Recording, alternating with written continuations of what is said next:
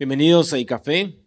Qué bueno estar en esta mañana de invierno, disfrutando del calor de la comunidad. También queremos dar un saludo a los que nos están viendo a través de nuestros medios virtuales, tanto del canal de YouTube o están escuchando a través del podcast. Y qué bueno saber que tenemos estos medios para también compartir el mensaje eh, cada semana. Eh, como siempre anunciamos para las personas que nos están viendo por YouTube o escuchando en el podcast. Nos reunimos cada domingo a las 11 y 30 de la mañana en Barranco, en la ciudad de Lima, Avenida Peña 107. Así que si estás viendo esta transmisión por YouTube o escuchando el podcast, esperamos verte uno de estos domingos aquí con nosotros y poder también disfrutar de la comunión. Pero si estás lejos, bueno, puedes seguir las reuniones y escribirnos también. Y por supuesto a los que están aquí presentes en Barranco, bienvenidos una vez más. Qué bueno verles y poder compartir y, como decía, disfrutar un poco del calor que significa estar en comunidad unos con otros. La semana pasada, Horacio estuvo compartiéndonos sobre la importancia de la sabiduría en nuestras vidas. Como decíamos, como decían, es algo tan ausente en nuestros días. Y esa sabiduría que no solamente se enfoca en conocimientos, reflexión, filosofía, sino cómo aplicar la palabra de Dios a nuestras vidas. Y se veía que si uno es sabio, si somos sabios, vivimos en integridad, si somos sabios, no vamos a andar enojando a los demás. Si somos sabios, somos amables con los demás. Si somos sabios, aprendemos a ceder. Ah, somos sabios, no enfatizamos los errores de los demás. Y si somos sabios, no ocultamos quiénes somos en verdad. Nos mostramos transparentes y buscamos ayuda. Y dentro de esta misma línea, hoy vamos a hablar de otra palabra que también es a veces una palabra ausente. Así como la sabiduría a veces está desaparecida, está también la prudencia. Prudencia, ¿Qué, qué palabra tan interesante. A veces usamos la palabra prudencia de manera más negativa que positiva. Por ejemplo, decimos que alguien eh, cuando no se comporta de una manera adecuada o cuidadosa, decimos que es imprudente, o sea, lo contrario, es un imprudente. Por ejemplo, se aplica mucho a la gente en la vía pública, ¿no? Tanto los peatones como los transportistas o los que manejamos, ¿no? Qué imprudente decimos, ¿no? Cuando cruza la calle a la mitad o no cruza por el puente peatonal, si no va por la autopista cruzando. Qué imprudencia. También, por supuesto, los que manejan las maniobras temerarias que son imprudentes. Eh, hace tiempo me acuerdo que salió un reportaje, no sé si se acuerdan algunos de Discovery Channel, que se titulaba este reportaje Don't Drive Here, significaba en español no manejes aquí. Ciudades donde no se debía manejar, y había un capítulo dedicado a Lima, ¿no? Entonces, con mucho cariño, ¿no? No manejes aquí. De hecho, conozco mucha gente extranjera que en sus países maneja, cuando viene aquí toma puro taxi. No, en Lima yo no manejo. Es, es que los niveles de imprudencia son altos. Y ahora con tantas bicicletas y motos, se ha puesto peor los que no viven aquí se sorprenden, ¿no? Hay que estar instruyéndolos para que no los maten, ¿no? ¿No? Las vías blancas, esas eh, pasos de cebra, eso es simbólico, hay que decirles, ¿no? Entonces tienes que mirar, está en verde, igual tienes que mirar, ¿no? No puedes confiarte, ¿no? Entonces, es tanta la imprudencia que los youtubers, ahora que están de moda los youtubers que hacen sus videos tutoriales de las ciudades, advierten en sus videos de YouTube sobre estas cosas a los visitantes. Aquí en Lima el peatón no manda, te pueden matar, ¿no? siempre en sus videos de YouTube paran diciendo esas cosas. Pero la imprudencia es muy, muy grande en nuestra ciudad, ¿no? Hay que estar advirtiendo este tipo de cosas. Ahora, y esa es la imprudencia en ese aspecto. ¿Qué decir de nuestra imprudencia en nuestras relaciones? Unos con otros, cómo nos tratamos, cómo nos hablamos, no solo entre familiares, eh, sino también con los amigos, con quienes son parte de nuestra familia en la fe, y también con aquellos que interactuamos y que incluso no comparten nuestras creencias o nuestra fe. Eh, incluso algunos que hasta se muestran contrarios a las cosas que nosotros podemos creer o los valores que tenemos. ¿Cómo nos relacionamos con esas personas, incluso con alguno que puede llamarse a sí mismo o verse a sí mismo como nuestro enemigo. ¿Somos prudentes o somos imprudentes en esas esferas de relaciones? Imagina un instante, ¿qué pasaría si de pronto todos dejáramos esa imprudencia en las esferas de la vida y las relaciones? ¿Qué pasaría? ¿Qué cambiaría? ¿Cómo sería nuestra ciudad? ¿Cómo serían nuestras relaciones, nuestros centros de trabajo, nuestros hogares, nuestras conversaciones? ¿Cómo sería nuestro contacto con la cultura que nos rodea? ¿Cómo sería nuestra relación con aquellos incluso que tienen ideas diferentes? La buena noticia es que tenemos una manera de aprender la prudencia. Ya se imaginarán cuál es. Es viendo a Jesús. Cuando vemos a Jesús, encontramos cómo Él encarnó, caracterizó con su vida, con su conducta, una verdadera prudencia. Él fue prudente en las cosas que hacía. Podemos aprender mucho acerca de la prudencia de Jesús. Y vamos a ver eh, la prudencia de Jesús eh, y vamos a ver cómo aplicarlo a nuestras vidas en dos esferas. Primero, prudencia con la gente que nos rodea, con lo que podríamos llamar la gente que no comparte nuestra fe, la gente que está en nuestras, a nuestro alrededor, pero que no tiene esos mismos valores, que no se llaman tal vez a sí mismos seguidores de Jesús como lo podríamos hacer nosotros. Y para eso vamos a ver una historia de la vida de Jesús que puede ayudarnos a entender mejor cómo Jesús se manejaba prudentemente en sus interacciones. Y vamos a ir a Mateo 21. Así que tienes tu Biblia, puedes prenderla, abrirla, Mateo 21, 23 al 27. Eh, este pasaje de Mateo 21. Pero vamos a ver un poquito el contexto. Aquí en este pasaje, antes de leer algunos versículos, encontramos que Jesús acababa de entrar triunfalmente en Jerusalén. Todos sabemos esa entrada triunfal maravillosa, pero además no solamente había, había entrado triunfalmente, sino que acababa de expulsar a los vendedores, eh, estafadores, estas personas, recuerdas que usaban el templo eh, para su beneficio propio, eh, hacían comercio y limitaban el acceso a las personas a la adoración a Dios. Es un tema apasionante, ya tendremos en algún momento la oportunidad de, ver ese, episodio y analizarlo. Pero Jesús, luego de esto, que es tan conocido, eh, sigue enseñando. Y sigue enseñando en el mismo lugar, que es en el templo. Recuerden que siempre hemos dicho que el templo era el lugar de reunión. Allí se reunían en el patio exterior, ocurrían muchas cosas, era como un epicentro de la vida no solamente religiosa, sino hasta cierto punto social, de comunidad del, pueblo. Estaban muy identificados con ese espacio, ahí conversaban, debatían, eh, había mucha, mucha vida alrededor de eso, por supuesto, eh, dentro estaba todo el, aspecto de, la adoración. Estaba ahí Jesús. Y cuando está en medio de sus enseñanzas, eh, se nos relata pues que Jesús enseñaba allí, en esas áreas del templo, pero lo hacía con autoridad. Y en ese preciso momento que está Jesús enseñando, eh, un grupo lo interrumpe. Lo interrumpe. No es un grupo cualquiera. Ahora, constantemente a Jesús se le acercaban muchos, no con preguntas, estaba hablando y se le acercaban. ¿Se acuerdan del joven rico? Es un famoso pasaje. Algunos se le acercaban, pero también en secreto, como Nicodemo, no, públicamente. Habían a veces fariseos que llegaban, escribas, había gente del pueblo. Hemos estado viendo algunos de estos episodios, ¿no? De encuentros con Jesús. Algunas veces Jesús salía de encuentro a unas personas y otras veces las personas lo interrumpían y lo buscaban. Pero este grupo que aparece en este pasaje es diferente. Dice que este grupo eran los sacerdotes principales y ancianos del pueblo. O sea, fíjate, sacerdotes principales y ancianos del pueblo. Es decir, este grupo era la expresión máxima de la fe judía. Era como el escalón más alto del sistema religioso de entonces. O sea, ya los top. En este grupo seguramente estaba Caifás, que era el sumo sacerdote de esa época, miembro del Sanedrín. Y el Sanedrín era la máxima corte que había en asuntos religiosos en Israel. O sea, era una corte, era un grupo de personas que decidían tomar las decisiones en materia religiosa. Cualquier disputa iba al Sanedrín, conflicto desacuerdo del tipo religioso. Y cuando vemos el relato completo de los evangelios, encontramos que fue justamente desde ese nivel, ese nivel alto religioso, donde se trama todo el complot contra Jesús y esos deseos que tenían ellos de ajusticiarlo, de darle muerte. ¿Por qué? Porque Jesús significaba un peligro para ellos. Jesús era incómodo. Sus enseñanzas, sus actos, su manera de vivir, eh, lo hemos visto, ponían en juego todo el sistema religioso que había en esa época.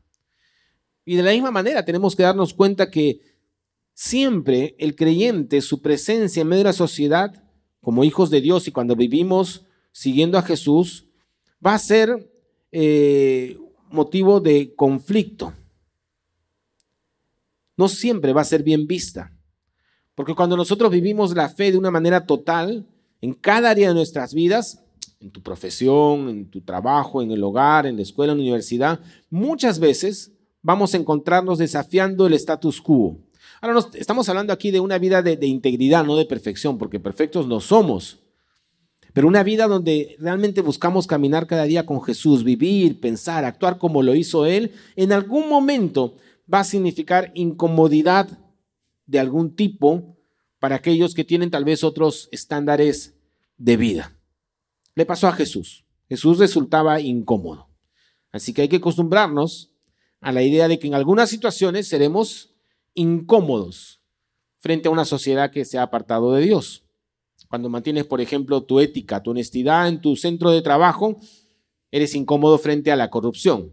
En algún momento tal vez vas a encontrar algo de corrupción. Cuando tú te mantienes con una ética, una honestidad, incomoda. Cuando no te ríes de algunos chistes que hacen algunos, subidos de tono, o no usas la misma manera de hablar, puedes eventualmente en algún momento, este, porque es así, ¿no? Incómodo eres, ¿no? Cuando quieres ser eficiente en tu trabajo, porque entiendes que hay que hacer todas las cosas como para el Señor, incomodas a los que están perdiendo el tiempo y solo quieren esperar que suene el, de la hora para irse, ¿no? Y la hacen larga, ¿no? Quieren ser productivos, pero tú sí, porque sabes que es como para el Señor. Entonces, esas cosas empiezan incomodando a unas personas. Sin embargo, es entender que en medio de todas estas situaciones de potenciales conflictos, porque eso son como un potencial conflicto, en medio de todo eso, estamos llamados a ser prudentes. Prudentes. Sigamos con el relato. Entonces la pregunta que este grupo de élite religiosa le hace a Jesús tiene que ver con la misma esencia de quién era Jesús. O sea, es como una pregunta cuestionadora. Está en el versículo 23. Dice así, Mateo 21, 23. ¿Con qué autoridad haces esto? ¿Quién te dio esta autoridad? Mira lo que le preguntan a Jesús. En otras palabras, es como que estuvieran diciendo, ¿quién eres? ¿Quién eres Jesús? ¿Cómo te atreves a enseñar estas cosas que estás enseñando? ¿Quién te dio permiso? ¿Con qué poder, autoridad haces todo esto? ¿Para quién trabaja Jesús? A, ver, ¿quién eres? Es un cuestionamiento frontal a Jesús. Tenemos que darnos cuenta que en realidad ellos no querían saber la respuesta, o sea, no, no, no, no estaban realmente en una pregunta, digamos, honesta. Ellos sabían incluso posiblemente la respuesta. Lo que pasa es que sus conciencias eran constantemente acusadas por las enseñanzas de Jesús que estaban llenas de verdad. Y lo que vemos aquí es un intento desesperado por atacar a Jesús, por juzgarlo, acusarlo de alguna blasfemia. Recuerda, este grupo era el tribunal máximo en asuntos religiosos. Entonces, dependiendo de cómo Jesús contestara, podían llevarlo de inmediato a un juicio religioso. Jesús sabía eso, porque además Jesús conocía las intenciones de ellos. En otro pasaje de Evangelio de Juan dice algo muy interesante que nos muestra cómo Jesús conocía el corazón humano. Juan 2, 23, 25, mira lo que dice. Mientras estaba en Jerusalén durante la fiesta de la Pascua, muchos creyeron en su nombre al ver las señales que hacía.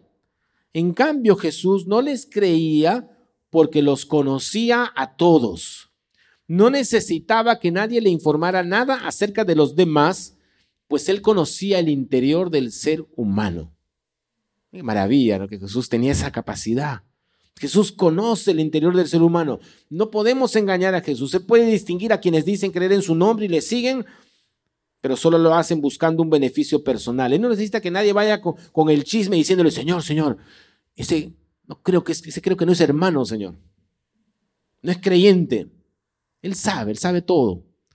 Ahora, si Jesús, que conocía perfectamente el corazón, el interior del ser humano, las motivaciones ocultas, se muestra prudente en su trato y relaciones, ¿cuánto más nosotros debemos ser doblemente prudentes? ¿Por qué? Porque no vemos realmente el interior del ser humano. Yo no puedo verlo, no tengo ese poder que tiene Jesús. Claro, aunque por la palabra sabemos en general lo que está en el interior del ser humano. en términos generales sabemos lo que hay en el corazón del hombre muchas veces, el engaño y todas estas cosas. Pero Jesús tenía la capacidad de verlo de manera muy precisa y era prudente. Entonces, si yo no tengo esa misma capacidad, pero sé en términos generales cómo es el corazón humano, con más razón tengo que ser prudente. ¿Dónde está la prudencia de Jesús? Fíjate en lo que ocurre a continuación. Jesús le respondió, yo también les haré una pregunta. Si me la contestan, también yo les diré con qué autoridad hago esto. El bautismo de Juan, ¿de dónde era? ¿Del cielo o de los hombres? Entonces, interesante, Jesús en vez de responder conforme las intenciones que tenían ellos, les lanza una pregunta de vuelta. Es muy interesante ver cómo Jesús muchas veces contestaba con preguntas. Ahora, uno diría, bueno, Jesús está evadiendo. Está evadiendo una respuesta de una manera muy especial. Está evadiendo repreguntando algo. O sea, está, no les contesta, sino les repregunta algo. Y mira lo que ocurre en versículo 25. Ellos, o sea, esto es el tribunal este, discutían entre sí y decían, si decimos que era del cielo, o sea, Juan, él nos dirá entonces por qué no le creyeron. Y si decimos que era de los hombres, tenemos miedo de la gente porque todos consideran que Juan era un profeta. O sea, esta pregunta que hace Jesús revela la verdad sobre este grupo de personas. Ellos no estaban interesados en una respuesta por parte de Jesús. No querían saber en verdad nada de la autoridad de Jesús. Solo querían atrapar a Jesús. Les movía el temor de perder su status quo como maestros de la ley. Tenían, como dice ahí, miedo a la gente. Lo fascinante es que Jesús es lo suficientemente prudente para no dejar que ellos marquen la agenda. Jesús no se siente obligado a responder sus preguntas, aunque podría haberlo hecho. Pero esta decisión tan sabia de Jesús tiene que ver con la capacidad de buscar que los planes de Dios se desarrollen correctamente. O sea, esta prudencia de Jesús tiene que ver con su capacidad de buscar que los planes de Dios se desarrollen correctamente. Recuerda, Jesús siempre estaba buscando hacer la voluntad del Padre. No es que Jesús tuviera temor de una posible confrontación. Lo que sucede es que no es el momento para eso, no es necesario. A pesar de tener la respuesta y de poder declarar su autoridad, les lanza una pregunta. Desvía su atención. Y su frase final es concluyente. Jesús en el versículo 27 le dice, por lo tanto, respondieron a Jesús. Primero dijeron los, estos religiosos, ¿no? esta élite. No, no, sabemos, le dijeron. Como decimos comúnmente, se hicieron los locos, ¿no? No lo sabemos. Entonces Jesús les dijo, pues yo tampoco voy a decirles con qué autoridad hago todo esto. Jesús muestra prudencia en su respuesta, basado en lo que es mejor, es el mejor interés para los propósitos de Dios. Jesús muestra prudencia en su respuesta, basado en lo que es el mejor interés para los propósitos de Dios. De la misma manera, nosotros tenemos que aprender en nuestras relaciones con nuestro entorno, con aquellos que tal vez no comparten la fe en Jesús, tenemos que aprender a ser prudentes. Pero la realidad, ¿cuál es? Que nos gusta hablar de más. O sea, nos creemos abogados, defensores de Jesús y de la fe, ¿no? Como cruzados, ¿no? Algunos falta solamente su escudo, salen, vamos a salir a las cruzadas. Estamos listos a responder y hacerlo con vehemencia frente a cualquiera que nos diga algo que no encaje con la santa doctrina. O pero aún que nos cuestione. Y al reaccionar así, lejos de ser prudentes, nos convertimos en imprudentes. Y ganamos muchas veces una discusión y perdemos una amistad. Ganamos un argumento y alejamos a una persona de una relación significativa con un cristiano. ahí estoy hablando de ti, estoy hablando de mí. Recuerda, la prudencia de Jesús está asociada con la búsqueda que él tiene de que se cumplan los propósitos de Dios. Y el propósito de Dios es llegar a las personas, la compasión con la gente, que la gente escuche el Evangelio, las buenas noticias. Entonces, ¿cómo pelear y ganar una discusión puede ayudar a eso? Cuando nos relacionamos con aquellos que no son cristianos, que no son no comparten nuestra fe, tenemos que ser prudentes en lo que decimos, cómo reaccionamos incluso a las provocaciones, las burlas, ataques. La verdad es muy difícil ver el corazón de las personas, es imposible. Dios los conoce, Dios conoce perfectamente, pero nosotros no. Por eso es que tenemos que pedir la ayuda de Dios para saber qué decir, cuándo decirlo, cómo decirlo. Escúchame, no estás obligado a responder todas las preguntas todo el tiempo. No estás obligado a responder todas las preguntas todo el tiempo. En algunos casos, aún sabiendo la respuesta. Aún sabiéndola. En otro caso, si no sabes, mejor, peor, todavía, mejor no digas nada. A veces es más sabio callar o simplemente decir, oye, es una buena pregunta. ¿no? Incluso cuando sabe la respuesta. Y si no la sabes, peor todavía, ¿no? Sé prudente. Sé honesto y puede decirle, oye, no me había puesto a pensar en eso, qué interesante. Aquí vale la pena el consejo de una frase que se le acuñan a Abraham Lincoln, que dice, mejor es callar y que duden de tu sabiduría que hablar y eliminar cualquier duda sobre ello.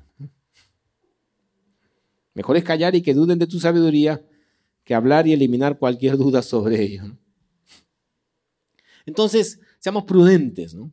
No dejemos que los demás nos dicten la agenda de las conversaciones y los temas. Ahora, no hay que, o sea, si alguien pregunta cosas, podemos, interesante, cuéntame, ¿por qué me preguntas eso? ¿Qué sé yo? Vayamos lo que, más allá de lo que se llama las preguntas detrás de las preguntas. Porque muchas veces la pregunta directa que nos hacen o lo que nos dicen directamente no es lo que quieren decir, hay algo más atrás. Hoy en día las personas quieren que nos pronunciemos acerca de todos los temas. En el fondo no quieren saber la respuesta, quieren un motivo para rechazar el mensaje que encarnamos. Por eso necesitamos ser prudentes. Y si el que te pregunta o te ataca tiene mala intención, puede ser que tenga mala intención, pero a su lado, tal vez por ahí cerca, hay alguien que posiblemente está esperando a ver cómo reaccionas tú. Porque hay personas que sí son muy antagónicas y no le interesa nada y lo hace así como para molestar. Y, claro, tú dices, ah, bueno, este es así, le voy a dar duro, ¿no? Así en el nombre, y le das. Pero no te das cuenta que al costado hay alguien que sí genuinamente está con interés por las cosas espirituales y está viendo, viendo cómo reaccionas tú. La prudencia de Jesús tiene que ver con saber cómo actuar frente a cada circunstancia, cómo evaluar los sucesos y finalmente qué decisión tomar y todo en beneficio del mejor interés de Dios, lo que es mejor para el avance del reino, para la gloria de Dios. Lo que pasa es que como somos seres humanos nos sale pues el egoísmo, estamos pensando en nosotros, uy, voy a quedar mal, nos sale como decimos la piconería. Entonces queremos quedar bien, queremos responder, a mí no me van a decir eso, y fallamos. Jesús está buscando lo que es mejor para el reino de Dios. Jesús en Mateo 10 está dando instrucciones, en otro pasaje generales, a sus discípulos en cuanto a cómo debían encarar la misión, porque Jesús sabe que nos envía en una misión, llevar el reino de, el anuncio del reino de los cielos que se ha acercado, y les da instrucciones. Y miren en Mateo 10, 16 lo que le dice Jesús a sus discípulos. Es este primer grupo que envía. Tengan ustedes en cuenta que los estoy enviando como ovejas en medio de lobos. Así que sean prudentes como serpientes y sencillos como palomas. Prudentes como serpientes y sencillos como palomas. Una combinación perfecta. Por una parte está la astucia, la precaución, el cuidado, no para beneficio propio, sino para cumplir adecuadamente los planes de Dios. Pero al mismo tiempo está la sencillez, la humildad, la autenticidad en nuestras relaciones con una generación que está lejos de Dios. Entonces, la primera prudencia que, nos, que vemos aquí es prudencia en cómo nos relacionamos con las personas que no comparten nuestra fe. Pero también necesitamos prudencia entre nosotros. El segundo aspecto que aprendemos de Jesús es la prudencia entre los que somos parte de la familia de la fe. Es decir, cómo debemos ser prudentes en nuestras relaciones interpersonales entre nosotros. Para entender esto, vamos a ver una historia o parábola que Jesús cuenta que es muy ilustrativa. Es la palabra del trigo la cizaña, debes conocerla. Esto está en Mateo 13, 24 al 30. Es larguita, pero vale la pena. Dice así. Jesús les contó otra parábola. El reino de los cielos es semejante a un hombre que sembró buena semilla en su campo, pero mientras dormían los trabajadores, vino su enemigo y sembró cizaña entre el trigo y se fue. Cuando el trigo brotó y dio fruto, apareció también la cizaña. Entonces, los siervos fueron a preguntarle al dueño del terreno, Señor, ¿acaso no sembraste buena semilla en tu campo? ¿De dónde salió la cizaña? El dueño les dijo, esto lo ha hecho un enemigo. Los siervos le preguntaron, ¿quieres que vayamos y la arranquemos? Y él les respondió, no, porque al arrancar la cizaña podrían también arrancar el trigo. Dejen que crezcan lo uno y lo otro hasta la cosecha. Cuando llegue el momento de cosechar, yo les diré a los segadores que recojan primero la cizaña y la aten en manojos para quemarla, y que después guarden el trigo en mi granero. Ahora, esa historia es muy conocida. Y Jesús mismo tiene que explicar. O sea, que Jesús hablaba en parábolas. En algunos casos la dejaba ahí, los dejaba todos mareados. Y a veces a sus discípulos, ya venga, venga, les voy a explicar. Entonces, que quedaban también ellos. Y otros casos nos dejaba la parábola ahí para que la entendamos. Pero Jesús en este caso le explica y dice así. Esto está a partir del versículo 37. El que siembra la buena semilla es el Hijo del Hombre. Ustedes saben que Hijo del Hombre es uno de los términos con que Jesús se autodenomina a sí mismo. El que siembra la semilla es el Hijo del Hombre. El campo es el mundo. La buena semilla son los hijos del reino y las cizañas son los hijos del maligno. El enemigo que la sembró es el diablo. La cosecha es el fin del mundo y los segadores son los ángeles. ¿A dónde está la prudencia aquí? En la parábola se menciona a los siervos que parece referirse a los creyentes, los siervos, a nosotros. No son los ángeles, a los cuales Jesús se refiere como los segadores al final. Y estos siervos le preguntan al dueño de la tierra, ¿quieres que vayamos y la arranquemos con respecto a la cizaña? Han escuchado que junto con la semilla ha dado fruto lo que podemos llamar mala hierba, ¿no? Hierba mala. Una hierba que no aporta nada bueno, sino que es peligrosa, dañina, perjudicial para la buena semilla que tiene que florecer. Y obviamente hay que, hay que arrancarla, hay que destruirla. Eso es en los jardineros. Ustedes han visto en los jardineros, en, cuando contratas a tu jardinero, viene, uy, está mala hierba y empieza a sacar, sacar, sacar. Hay que destruirla, hay que expulsarla de la tierra. Y este grupo de siervos son vehementes, impulsivos, tienen buenas intenciones, pero hay un problema, son imprudentes. No se dan cuenta de las consecuencias de sus acciones. Tienen una buena intención de fondo. Quieren algo bueno. Pero aquí cae el dicho que dice que el remedio es peor que la enfermedad. Hay algo malo, hay cizaña. Y ellos quieren solucionarlo, pero su método es complicado. El dueño de la tierra, que es Jesús, le dice, no, no hagan eso, porque al arrancar la cizaña podrían también arrancar el trigo. Dejen que crezca lo uno y lo otro hasta la cosecha. Querer arrancar la cizaña es imprudente, no está bien pensado. Piensa un instante. Aunque sus acciones son movidas por buenas intenciones, si tú y yo tratamos de arrancar la cizaña, podemos dañar el trigo.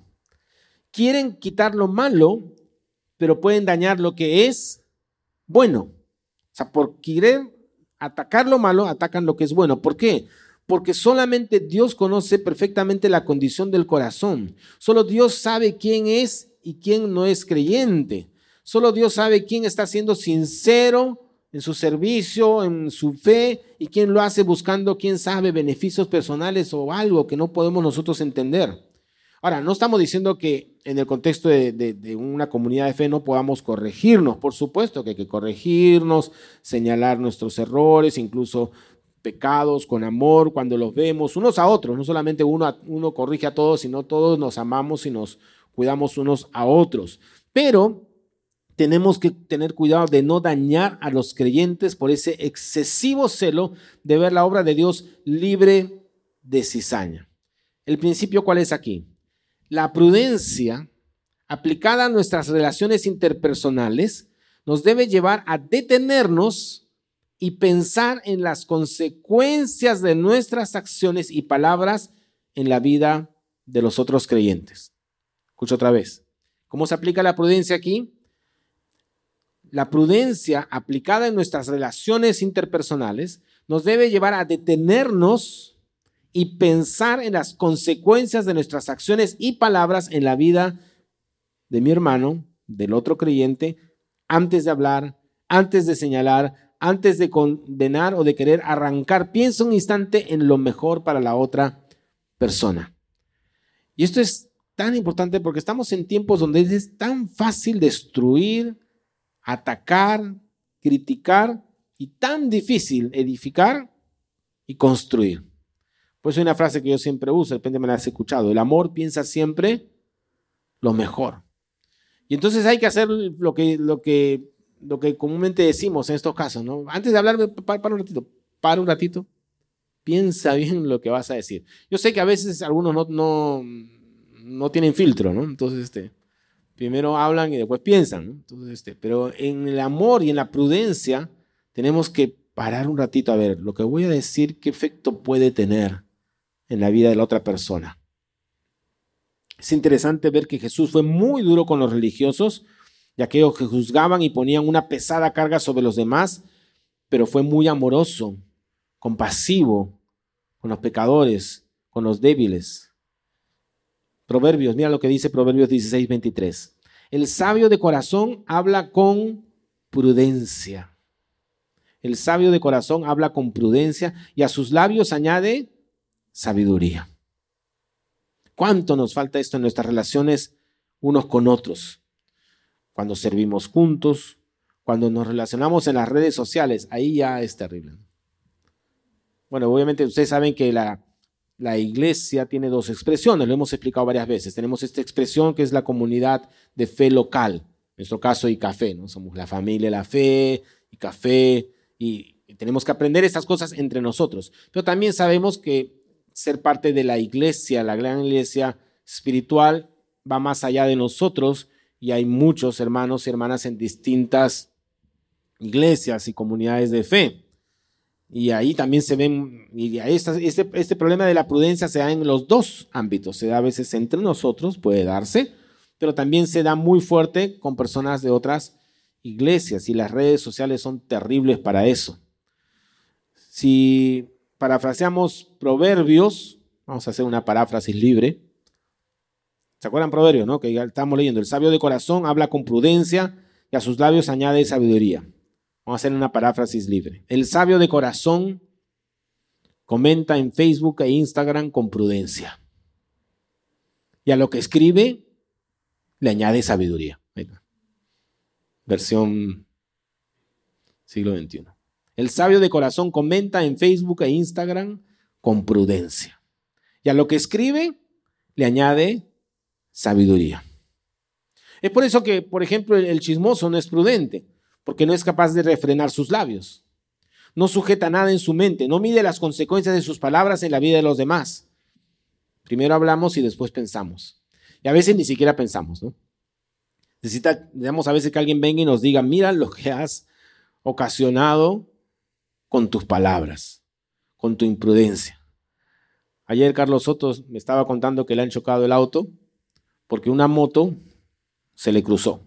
O sea, así, pero mal, ¿no? O sea, estaba tranquilo y la moto lo cerró así y él hizo lo que cualquier conductor haría, frenó, ¿no? Frenó para no matar a la moto, ¿no? Y adivinen qué pasó. ¿Ya saben lo que pasó? Le pegaron por atrás. Vino uno que estaba imprudentemente también yendo sin guardar su distancia y rápido y lo golpeó duro, pues, ¿no? Y él encima, como lo empujó, terminó no matando, pero también golpeando la moto. O sea, se, lo hicieron sándwich, ¿no? Y este, todo por una imprudencia. Y, me acuerdo, y él me dice, yo le decía al chico de la moto, mira lo que has causado, ¿no? todo un desastre, ¿no? Entonces, por una imprudencia causa eso.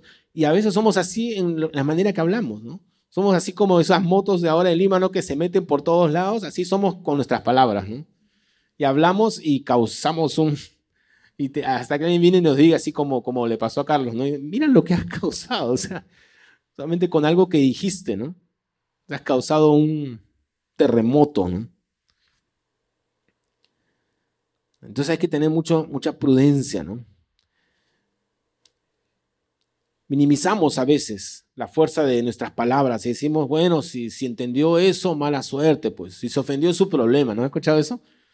A veces algunos, incluso creyentes, dicen eso, ¿no? Ah, bueno, yo dije lo que es la verdad, pues, si la verdad le dolió, lo siento, pues. Y somos así imprudentes, ¿no? Y causamos dolor, daño, ¿no? Repito, no estamos diciendo que no vamos a hablar la verdad, pero recuerden lo que siempre decimos, hablar la verdad en amor, ¿no? Necesitamos realmente el toque de Dios en nuestras vidas para vivir prudencia.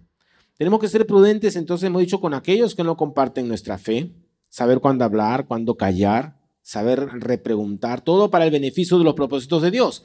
En segundo lugar, hemos dicho que debemos ser prudentes en la manera en que nos relacionamos entre nosotros, no nos apresuremos a juzgar, a condenar, a señalar, pensemos bien, reflexionemos un instante, pensemos en las consecuencias de nuestras palabras.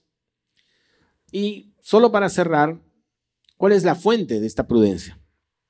En este doble escenario de prudencia con los de afuera, con los de adentro, la pregunta práctica es ¿cómo desarrollo esta cualidad? Porque si me doy cuenta que he sido imprudente en mis relaciones interpersonales, en mi trato con los demás, ¿qué puedo hacer? Bueno, aquí el libro de Proverbios siempre nos da mucha claridad y vamos a leer lo que dice Proverbios 2, 1 al 5, muy conocido. Dice, Hijo mío, si recibes mis palabras y en tu mente guardas mis mandamientos, si tu oído está atento a la sabiduría e inclinas tu corazón a la prudencia, si pides la ayuda de la inteligencia y llamas a gritos a la prudencia, si la buscas como a la plata y la rebuscas como a un tesoro, entonces sabrás lo que es temer al Señor y hallarás el conocimiento de Dios, porque el Señor da la sabiduría, de sus labios brotan conocimiento e inteligencia. Y qué interesante que hay una conexión directa entre recibir la palabra y guardar en la mente los mandamientos con la prudencia. Una relación directa entre recibir la palabra, guardar esa palabra, sus mandamientos y la prudencia. Claro que está hablando aquí un padre dando consejos a su hijo, pero al mismo tiempo es la figura perfecta para nosotros de nuestro Padre, Dios mismo, que nos ha dado su palabra.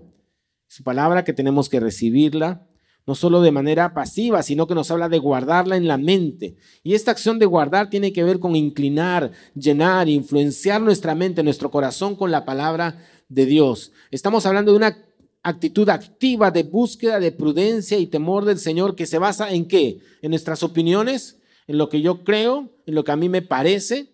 No, se basa en la palabra de Dios, en la palabra de Dios. Y qué importante una vez más darnos cuenta que solo cuando llenamos nuestra vida de la palabra de Dios es que empieza esa transformación en nuestra manera de vivir. Famoso Romanos 12, ¿quién nos acuerda? Ya no vivan ya como vive todo el mundo. Al contrario, cambien de manera de ser y de pensar. Así podrán saber qué es lo que Dios quiere. Es decir, todo lo que es bueno, agradable y perfecto. Romanos 12.2. Ahora, este cambio de manera de ser y pensar, esta renovación en la mente, solo es posible por la palabra de Dios que llena nuestra mente, llena nuestro corazón, desplaza esas costumbres antiguas, esa imprudencia. Por eso la clave es dejar de vivir como vive todo el mundo. Dejemos de ser imprudentes en nuestro trato, en nuestras relaciones y ser transformados. ¿Cómo lo hago? Llena tu mente, tu corazón de la palabra de Dios. Ya sabemos que hay múltiples maneras de hacerlo. Separar tiempo con Dios, buscar un pasaje, meditar en él, qué es lo que Dios está hablando a tu vida, aplícalo. Usa un sistema estos de lecturas diarias de la palabra memorizar pasajes de las escrituras, usa tarjetas, una aplicación. Tenemos nuestros cursos de estudio bíblico que ya vamos a anunciar pronto nuevos cursos aquí en ICAFE. Unirte con otros creyentes, vamos a estudiar juntos, a ver en casa o en algún momento. Leamos otra vez Proverbios. Hijo mío, si recibes mis palabras y en tu mente guardas mis mandamientos, si tu oído está atento a la sabiduría e inclinas tu corazón a la prudencia, si pides la ayuda de la inteligencia y llamas a gritos a la prudencia, si la buscas como a la plata y la rebuscas como a un tesoro, entonces sabrás lo que es temer al Señor y hallarás el conocimiento de Dios, porque el Señor da la sabiduría de sus labios, brotan conocimiento e inteligencia. Y un pasaje que seguramente vieron la semana pasada, que todos los conocemos, porque está asociada esta prudencia con un aspecto práctico de esta sabiduría que, que se veía la semana pasada. Si alguno de ustedes requiere de sabiduría, pídasela a Dios y Él se la dará, pues Dios se la da a todos en abundancia y sin hacer ningún reproche. Santiago 1.5. ¿Te das cuenta que necesitamos prudencia? Necesitamos aprender, aprender a ser prudentes con nuestras palabras, con nuestras reacciones, con nuestras, en nuestras relaciones con los demás. Así que lo que tenemos que hacer es pedirle a Dios que nos dé esa prudencia, que nos dé esa sabiduría. Y Él lo va a hacer a través de su palabra, no a través de un polvo mágico que va a llegar, sino a través de su palabra. Él está listo a darnos siempre sabiduría en abundancia. Y aun cuando falles, que vamos a fallar, ¿ah? y te des cuenta que la prudencia te es esquiva, pon tus ojos en Jesús. Porque Él fue prudente siempre. Allí donde nosotros no podemos ser prudentes o cuando no lo hemos sido, nos sostenemos en su gracia, nos sostenemos en su amor, en saber que Jesús, tú que eres prudente, siempre lo fuiste, tú sigues trabajando en nosotros. Tú sigues transformándonos, enseñándonos, moldeándonos. Así que no te rindas. Mira a Jesús. Siempre mira a Jesús. Y aprendamos a ser prudentes como Él lo ha sido y lo es. Vamos a orar. Señor, te damos gracias por tu palabra y gracias porque aún, Señor, en medio de nuestras torpezas, de nuestros problemas, nuestra imprudencia, tú eres paciente con nosotros, Señor. Tú nos amas y quieres llenar nuestra mente, nuestro corazón de tu palabra, porque tu palabra muestra quién eres tú, muestra tu carácter, muestra tu santidad, muestra tu amor, tu compasión. Y todo eso, Señor, conforme nos acercamos a tu palabra, va a llenar nuestro corazón, nuestra mente y nos va a transformar, Señor para poder vivir en prudencia, Señor, con aquellos que están a nuestro alrededor, lugares de trabajo, oficinas, familia, barrios, vecindarios, pero también entre nosotros, Señor. Que nuestras palabras no sean destructivas, sino que aprendamos a edificar, a construir, a sumar. Ayúdanos, Señor, y si no lo hemos sido, perdónanos y fórmanos para vivir conforme tú quieres. Te lo pedimos en el nombre de Jesús. Amén. Amén.